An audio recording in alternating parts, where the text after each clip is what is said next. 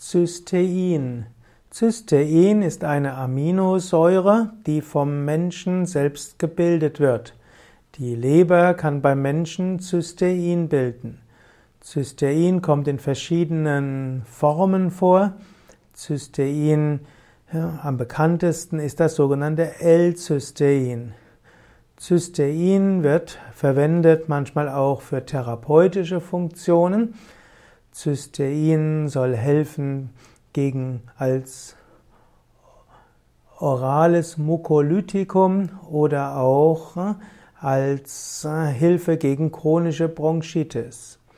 Cystein wird auch verwendet, um Schwermetallionen zu komplexieren.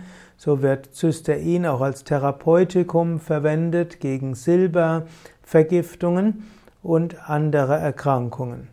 Cystein wird also manchmal verwendet als Medikament, manchmal als äh, Zusatzstoff, als in Nahrungsergänzungsmitteln. Man sollte sich aber bewusst sein, Cystein hat äh, bestimmte Funktionen, aber chemisch isoliertes Cystein ist eigentlich ein Arzneimittel und man sollte nicht immer Arzneimittel als Nahrungsergänzungsmittel zu sich zu nehmen.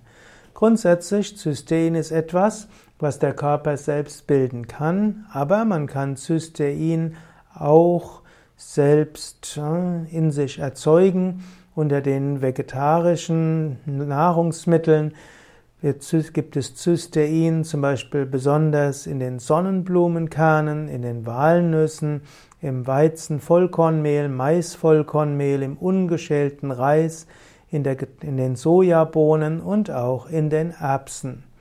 Also all da, alles, was Vollkorn ist und was Nüsse ist und Hülsenfrüchte, all das enthält ausreichend Cystein, sodass man kein Cystein als Nahrungsergänzungsmittel zu sich nehmen muss und insbesondere da ja der Körper Cystein auch selbst erzeugt.